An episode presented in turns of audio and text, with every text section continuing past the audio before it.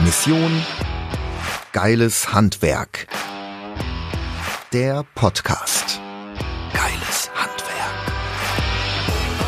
Sven Schöpker schraubt schon sein Leben lang daran, das Handwerk positiv zu verändern. Der mehrfach ausgezeichnete Unternehmer, Redner und gelernte Tischler ist ein Macher und möchte das Handwerk in ein vollkommen anderes Licht rücken. Sven packt die Dinge an.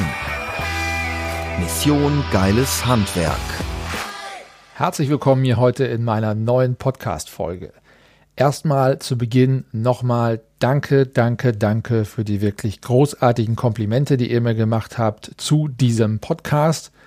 Und äh, neben den Komplimenten gab es natürlich auch viele Kommentare bei Facebook, bei Instagram. Ich habe viele E-Mails bekommen und auf eure Fragen möchte ich heute speziell in dieser Folge eingehen.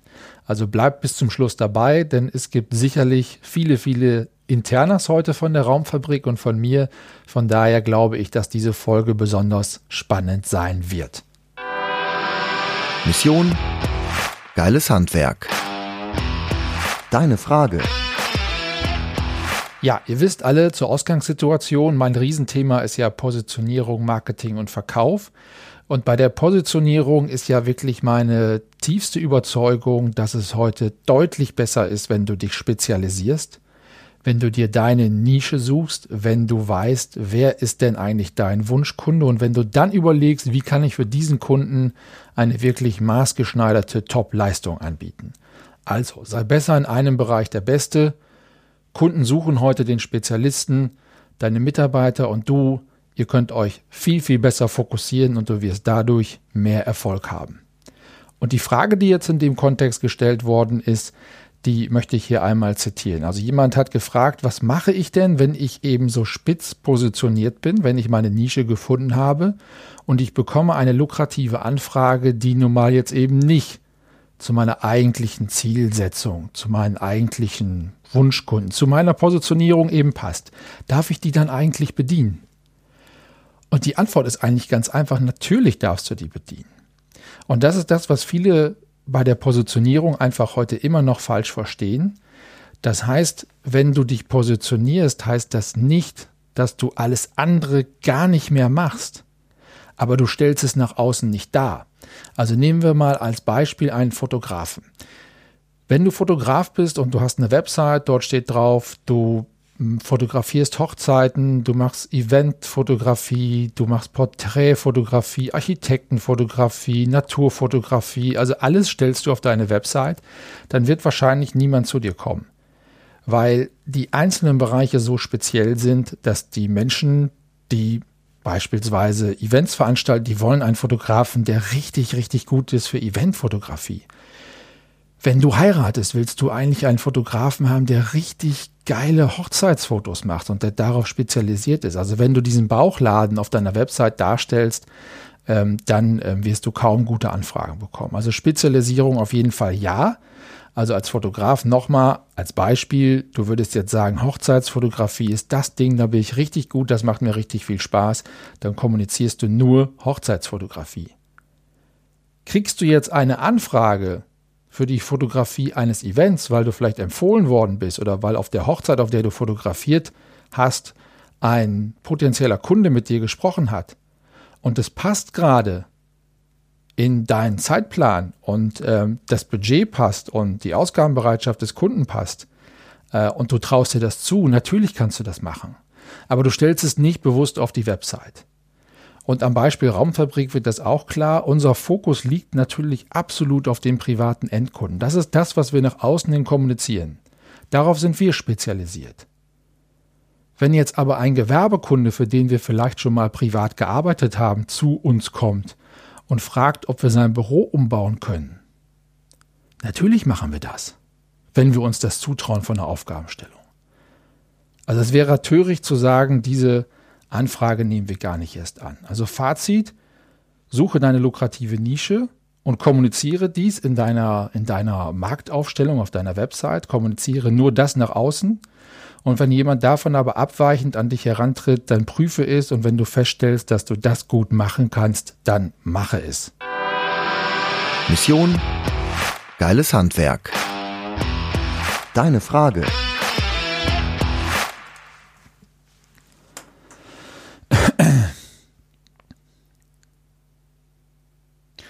So, wie du weißt, sind wir ja seit sieben Jahren mit einem Standort auch auf Norderney vertreten. Und ganz oft wird die Frage gestellt, Mensch, wie seid ihr darauf eigentlich gekommen, mit der Raumfabrik nach Norderney zu gehen? Und äh, die Frage kann ich ganz äh, locker beantworten. Es war mehr oder weniger ein Zufall.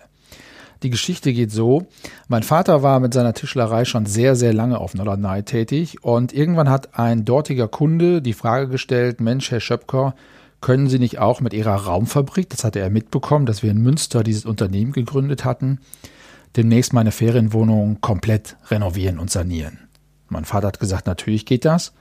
Und dann haben wir mit den Handwerkern aus Münster das erste Mal vor acht Jahren eine komplette Ferienwohnung auf Norderney renoviert. Und das klappte super. Der Kunde war total begeistert und hat dann angeregt, Mensch, warum gründet ihr eigentlich keine Raumfabrik auf Norderney? Und zum damaligen Zeitpunkt wusste ich nicht so richtig, wer soll denn den Vertrieb machen, also wer soll aktiv dort das Geschäft nach vorne bringen. Und dann ist dieses Konzept der Raumfabrik auf Norderney erstmal wieder in der Schublade gelandet. Und irgendwann ähm, war es per Zufall so, dass ich meinen Geschäftspartner Herrn Lüken kennengelernt habe. Herr Lüken war schon äh, in einem etwas gesetzteren Alter, suchte noch, noch mal nach einer neuen Herausforderung. Und dann habe ich den Fritz angerufen und habe gesagt, Mensch Fritz, ähm, ich habe da eine Idee, ich möchte eine Raumfabrik auf Norderney machen. Du bist Innenarchitekt, du bist Gestalter, du hast jahrelang auch Immobilien und Ferienimmobilien und sonstige Dinge gestaltet.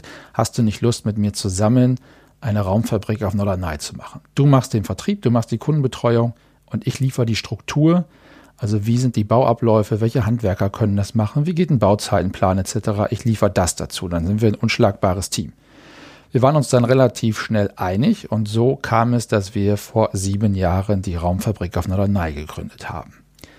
So, das ist die Geschichte, wie kommt eine Raumfabrik nach Norderney. Wir hatten dann Glück, dass wir ähm, sehr, sehr schnell eine wahnsinnig tolle Location gefunden haben für unsere heutige Ausstellung, die auch immer noch, noch dort ist.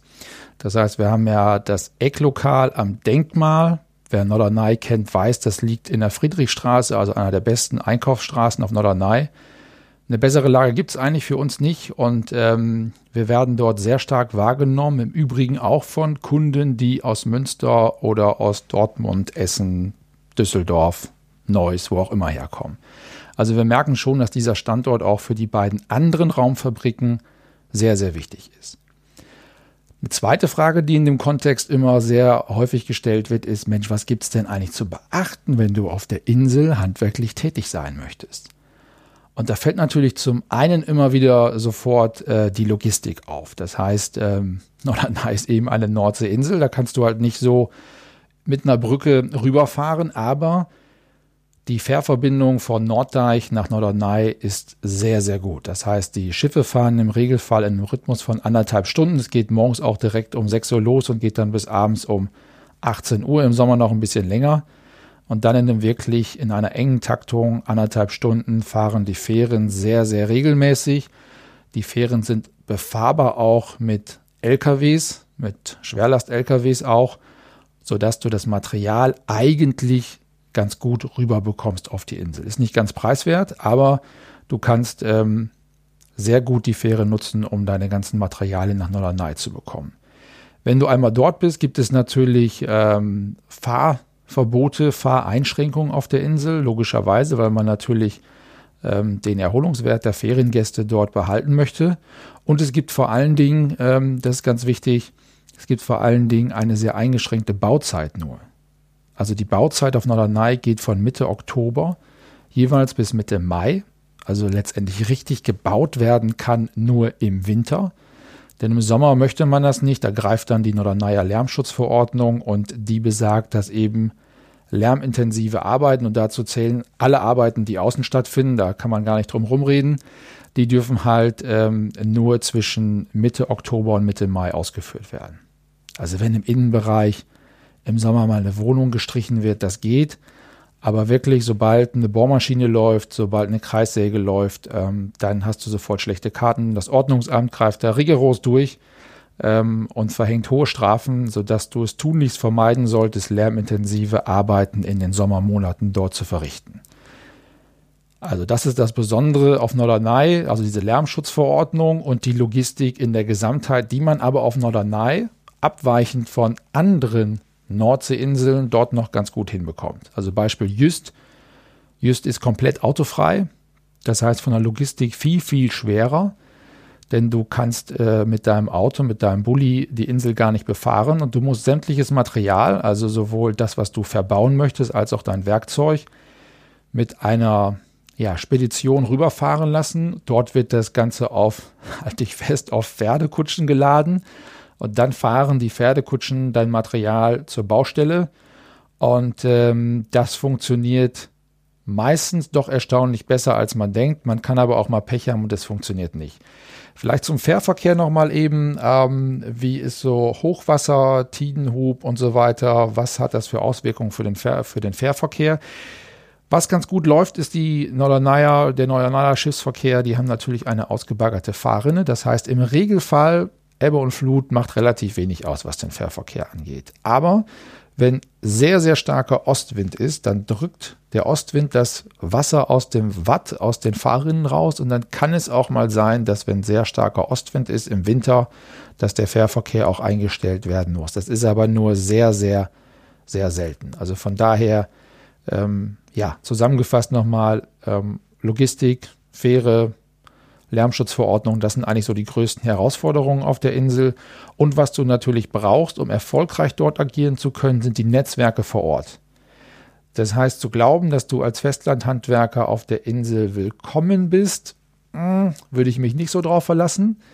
Und deswegen arbeiten wir ja auch mit den Nordernaya Handwerksbetrieben sehr, sehr eng zusammen. Das heißt, wir machen viele, viele Projekte mit den Nordernaya Handwerksbetrieben auch zusammen, haben natürlich sehr kurze Wege sehr flexible Regelungen auf den Baustellen, weil der große Unterschied zum Festland ist eben der, dass wenn du einen Nordernaya-Handwerker brauchst und du rufst den an, ist der spätestens in zehn Minuten auf der Baustelle, weil er weiter entfernt geografisch gar nicht sein kann auf der Insel. Von daher klappt dieses Arbeiten auf kurzen Dienstweg dort natürlich viel, viel besser als auf dem Festland. Du brauchst aber die Netzwerke, um vor Ort auch erfolgreich agieren zu können ähm, um vielleicht auch mal Maschinentechnik vor Ort nutzen zu können, etc. Also Fazit natürlich, Bauen auf Norderney ist nicht wie Bauen auf dem Festland, aber wenn du die Besonderheiten der Insel kennst und du vor Ort ein Netzwerk hast, dann kann man dort sehr gut arbeiten und sehr gut tätig sein. Mission Geiles Handwerk. Deine Frage. Ja, ich weiß, sagen wir mal ganz ehrlich, viele von euch da draußen schließen die Aufträge mit den Kunden immer noch mündlich per Handschlag ab.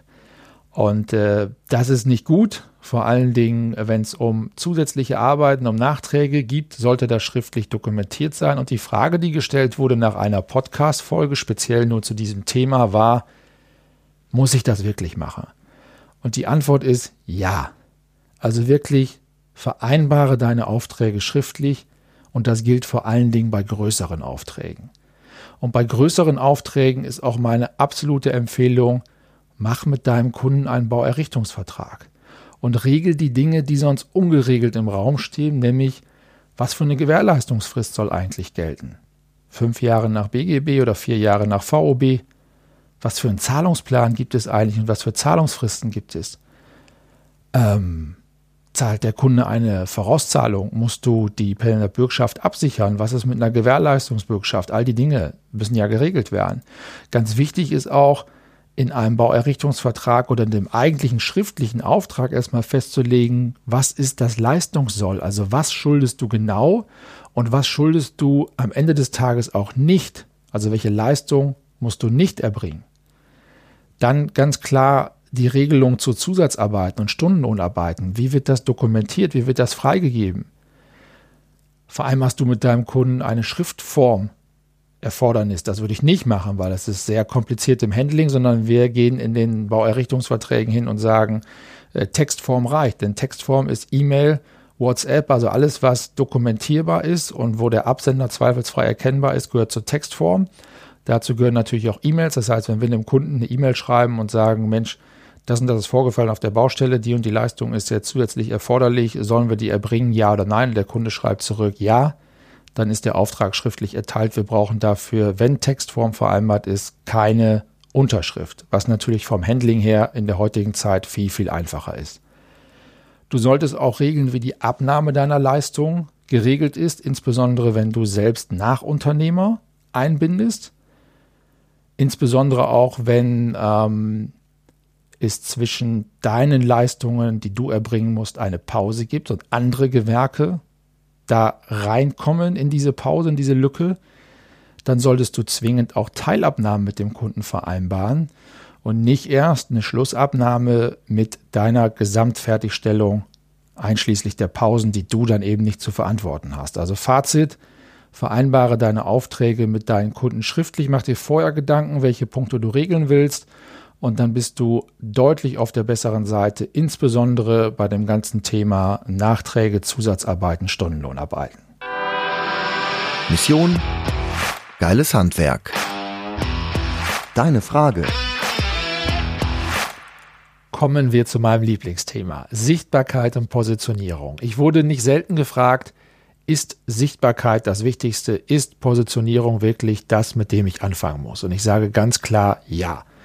Deine Positionierung, wofür stehst du als Unternehmer, die ist existenziell wichtig, weil deine Kunden wollen wissen, wofür du stehst.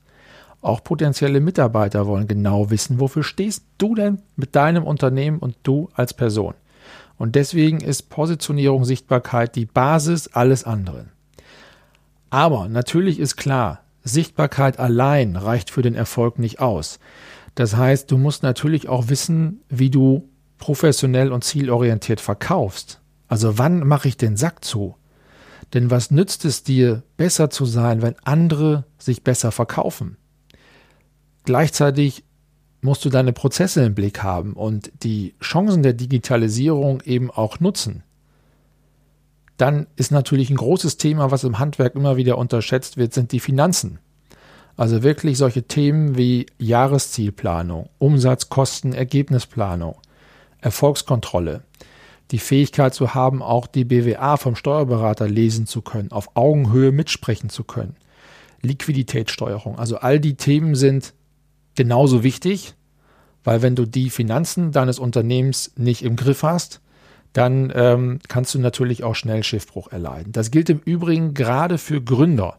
Ich merke es immer wieder bei Gründern, dass zu wenig darauf geachtet wird, dass das, was an Einnahmen ins Unternehmen reinkommt, zu schnell wieder ausgegeben wird. Leider auch erlebe ich immer wieder zu schnell für privaten Konsum ausgegeben wird.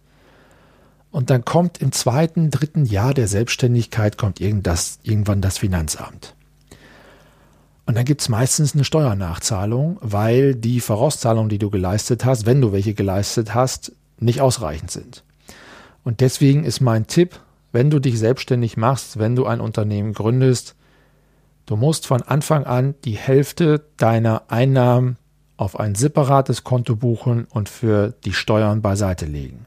Sonst kannst du relativ schnell im zweiten, dritten Jahr sofort in die Schieflage geraten und Banken mögen es im Übrigen überhaupt nicht, wenn du ein Darlehen aufnehmen musst wegen Steuerverbindlichkeiten. Also von daher mein Tipp, darauf solltest du als Gründer sehr, sehr detailliert achten. Du brauchst auch da einen guten Steuerberater, der dir rechtzeitig dann auch den Hinweis gibt, dass du da auf dem falschen Weg bist und du brauchst jemanden, der da entsprechend gegensteuert. Also zusammengefasst, Sichtbarkeit, Positionierung ist das Wichtigste, ist für mich immer die Basis. Und dann ist aber wichtig, du musst super verkaufen können, du musst die Prozesse im Blick haben, Chancen der Digitalisierung musst du nutzen, du musst deine Finanzen im Griff haben. Das sind alles dann Themen, die nachgelagert, aber auch im Kontext natürlich extrem wichtig sind. Mission Geiles Handwerk. Deine Frage. Kommen wir zum nächsten Thema, das ist die Digitalisierung. Also, häufige Frage natürlich, welche Auswirkungen wird die Digitalisierung auf das Handwerk haben? Sven, wie ist deine Meinung dazu? Also, das Schöne ist erstmal, wir brauchen vor der Digitalisierung alle keine Angst zu haben, denn die Digitalisierung ist für uns im Handwerk eine Riesenchance, weil wir mit der Digitalisierung unsere Prozesse viel schlanker gestalten können und vor allen Dingen die Prozesse auf der administrativen Ebene. Sprich, Digitalisierung als Prozessoptimierung verstehen, die Chance nutzen und da möchte ich dir einfach mal ein paar Beispiele geben. Beispiel Nummer eins kommt aus meinem eigenen Unternehmen, aus der Raumfabrik. Wir haben früher es so gehabt, dass die Eingangsrechnungen von unseren Handwerkspartnern, die wurden auf dem Postwege an uns versendet. Dann sind diese Rechnungen von einer Mitarbeiterin eingescannt worden. Die Rechnungen sind in Postverteilmappen, vielleicht kennst du das aus deinem Unternehmen, abgelegt worden. Dann sind diese Postverteilmappen zu den Projektleitern gegangen. Die Projektleiter haben die Aufgabe gehabt, die Rechnung in einer gewissen Zeit zu prüfen.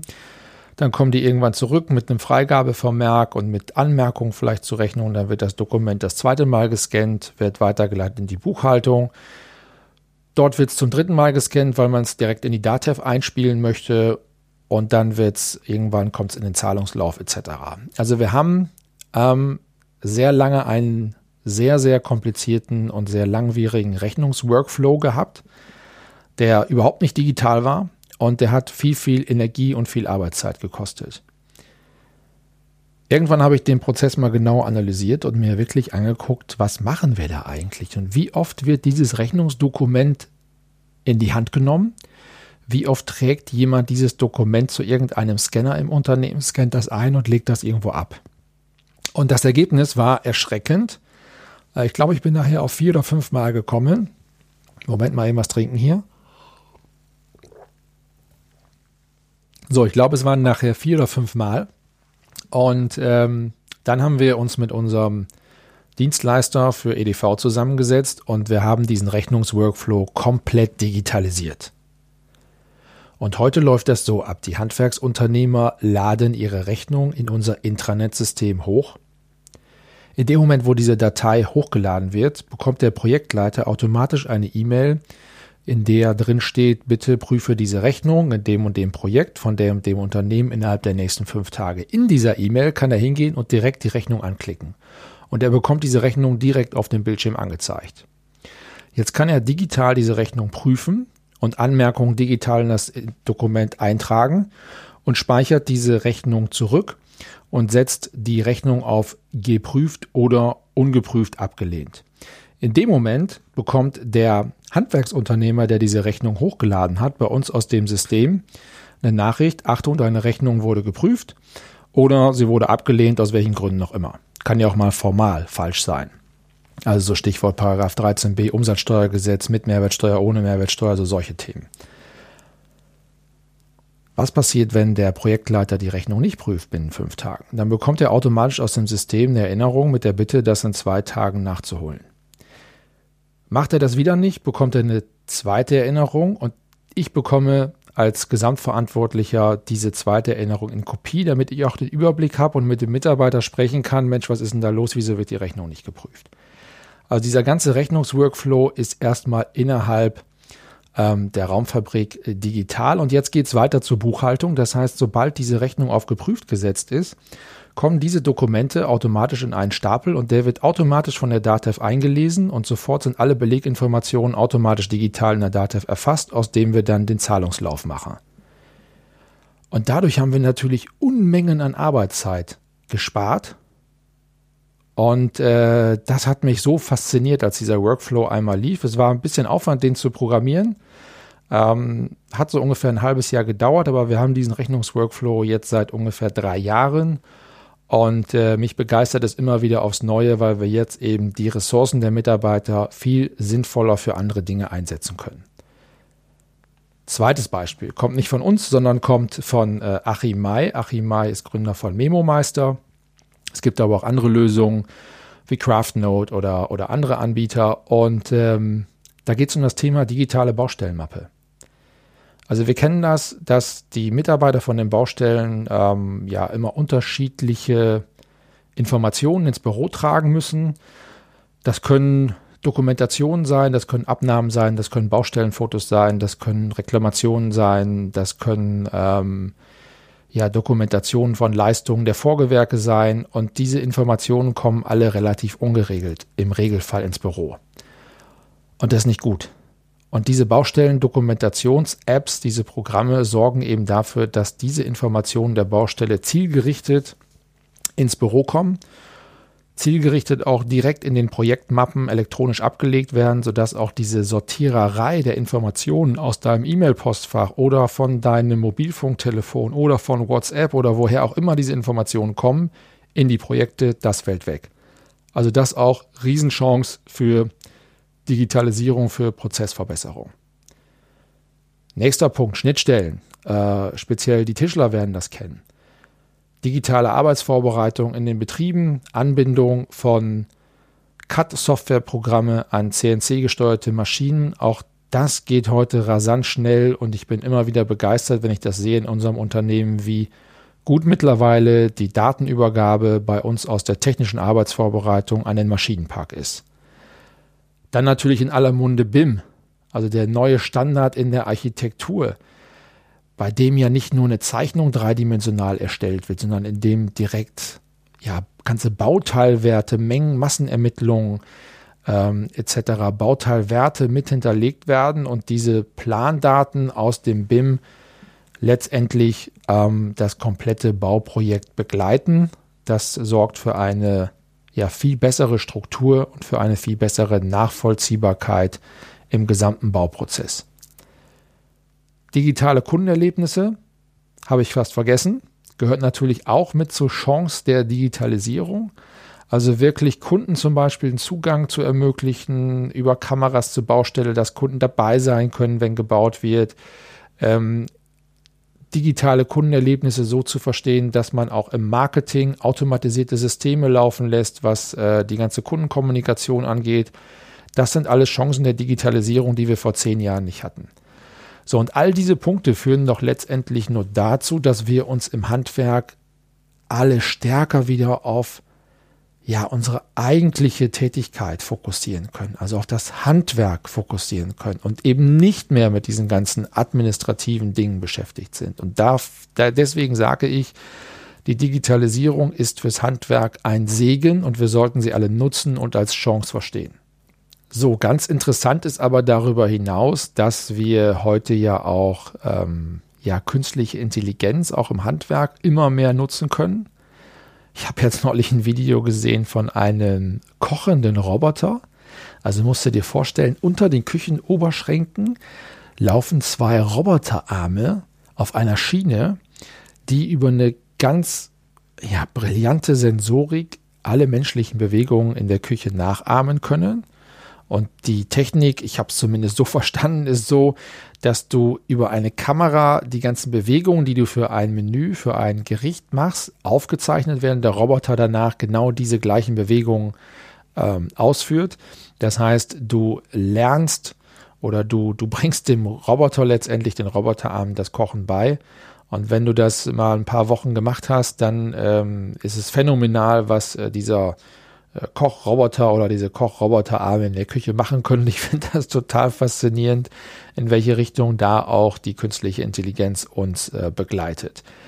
Dann habe ich gesehen, äh, dass es mittlerweile ja äh, ganze 3D-Drucker gibt, die ein komplettes Haus erstellen. Das ist sicherlich noch vom Gebäude her relativ trivial. Also sowas wie eine Innen- und Außenschale mit einer dazwischenliegenden Dämmung etc. Sowas kriegt so ein 3D-Drucker einfach nicht hin aber ein massives Mauerwerk ähm, herzustellen mit einem 3D-Drucker, also mit so einer Art Beton-Zementmischung, das fand ich schon sensationell. Insbesondere natürlich auch, das darf man nie vergessen, die meisten Menschen auf der Erde leben ja in Entwicklungsregionen. Also dort Menschen, die heute gar kein Zuhause haben oder die in Wellblechhütten leben, mit so einer Technik preiswert ein richtiges Gebäude zur Verfügung stellen zu können, Finde ich sensationell. Also von daher glaube ich, dass Digitalisierung, Schrägstrich, künstliche Intelligenz noch für einige Überraschungen sorgen wird, was die äh, ja, Herstellung einer handwerklichen Leistung oder auch was ganz neue Produkte, ganz neue Produktideen angeht. Da werden wir, glaube ich, noch ganz tolle, spannende Überraschungen erleben. So, aber auch da braucht niemand Angst vor zu haben, denn ich bin fest davon überzeugt, dass die eigentliche handwerkliche Arbeit, die wir verrichten und die uns ja allen auch so viel Freude bereitet, die wird sich nie, und ich bin fest davon überzeugt, wirklich, die wird nie durch künstliche Intelligenz zu ersetzen sein. Und von daher brauchen wir keine Angst davor zu haben, sondern nochmal zusammengefasst, wir sollten die Chancen der Digitalisierung nutzen, um unsere Prozesse zu verbessern, um weniger administrative Tätigkeiten machen zu müssen. Und wir sollten die Chancen nutzen, die hinter einfach neuen Produkten, neuen Anwendungen stecken, die erst durch künstliche Intelligenz überhaupt möglich werden. Mission Geiles Handwerk. Deine Frage.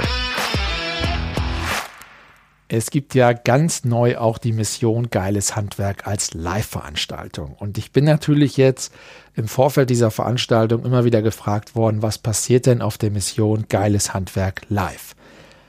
Und was ist das Besondere an dieser Veranstaltung im Vergleich zu den vielen anderen Events, die es ja zweifelsohne auch gibt? Und das Besondere ist, dass diese Veranstaltung ganz speziell für dich als Handwerker gemacht ist. Das heißt, die Themen, die Inspiration, die du bekommst, die ist 100% Handwerk live. Und das gibt es so nirgendwo anders. Und ähm, du kannst dir sicher sein, die Personen, die auf der Bühne stehen, die Speaker, die wir haben, jetzt bei der ersten Veranstaltung sind es neben mir ja Hermann Scherer als ja der Speaker Number One derzeit in Europa, wenn es um die Themen Positionierung, Sichtbarkeit etc. geht. Dann haben wir Jörg Mosler, ähm, der der Experte schlechthin ist zum Thema Mitarbeitergewinnung und da ganz, ganz tolle Inspiration und Anregung und konkrete Umsetzungstipps für dich hat. Und dann gibt es natürlich auch meine Inhalte, meine Ideen, meine Inspiration für dich und dein Handwerksunternehmen, die natürlich zu 100 Prozent aus der gelebten Praxis kommen. Das heißt, du kannst dir sicher sein, das, was ich auf der Bühne erzähle, ist auch genau das, was ich täglich in meinen Unternehmen erfolgreich umsetze. Und das ist eben dieses Besondere an dieser Mission Geiles Handwerk Live, an dieser Veranstaltung, dass es eben 100 Prozent für dich gemacht ist. Und die Teilnehmer, und das ist das interessante, das ist der interessante zweite Part dieser Veranstaltung, die Teilnehmer kommen ja zu 100 Prozent aus dem Handwerk. Das heißt, neben den super Inhalten haben wir natürlich auch ein exzellentes Netzwerk dort. Das heißt, auf unsere Veranstaltungen kommen die besten Handwerker Deutschlands und da solltest du dabei sein. Geh auf die Website missiongeileshandwerk.de slash live und du findest alle Infos dazu. Und äh, beeil dich aber, weil die Tickets sind im Regelfall sehr, sehr schnell ausverkauft. Du musst unbedingt dabei sein, weil das ist wirklich eine ganz großartige Veranstaltung für kleines Geld. Mission Geiles Handwerk. Der Feierabend. Zusammenfassung. So, zusammengefasst, ich hoffe, dir hat diese Podcast-Folge mit den Fragen meiner Zuhörer beziehungsweise den Fragen äh, aus den vielen Facebook-Kommentaren etc gefallen. Du hast, glaube ich, gemerkt, dass ich insgesamt sehr offen mit allen Fragen umgehe und auch viele Infos wieder rausgehauen habe. Und wenn dir die Folge gefallen hat, dann ähm, ja, abonniere diesen Podcast gern, verpasse also damit keine Tipps mehr für deinen Erfolg im Handwerk. Hinterlass mir auch gerne deine 5-Sterne-Bewertung bei iTunes. Und wenn du mehr wissen möchtest, was ich sonst noch so mache, dann schau gern auf svenschöpker.com oder wie eben schon gesagt, missiongeileshandwerk.de. Und wenn du schauen möchtest, was ich mit meinen handwerklichen Unternehmen so machen darf, dann gerne natürlich auch meine Empfehlung raumfabrik.de und die Seite schöpker.de für unsere Tischlerei. Zum Abschluss wie immer, ich wünsche dir weiterhin viel, viel, viel, viel Erfolg mit deinem Handwerksunternehmen. Alles Gute, bis bald mal. Mission Geiles Handwerk der Podcast.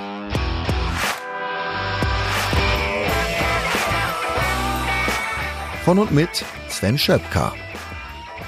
Sei auch ein Macher, mach mit. Mehr Handgriffe und Werkzeuge findest du auf Mission geileshandwerk.de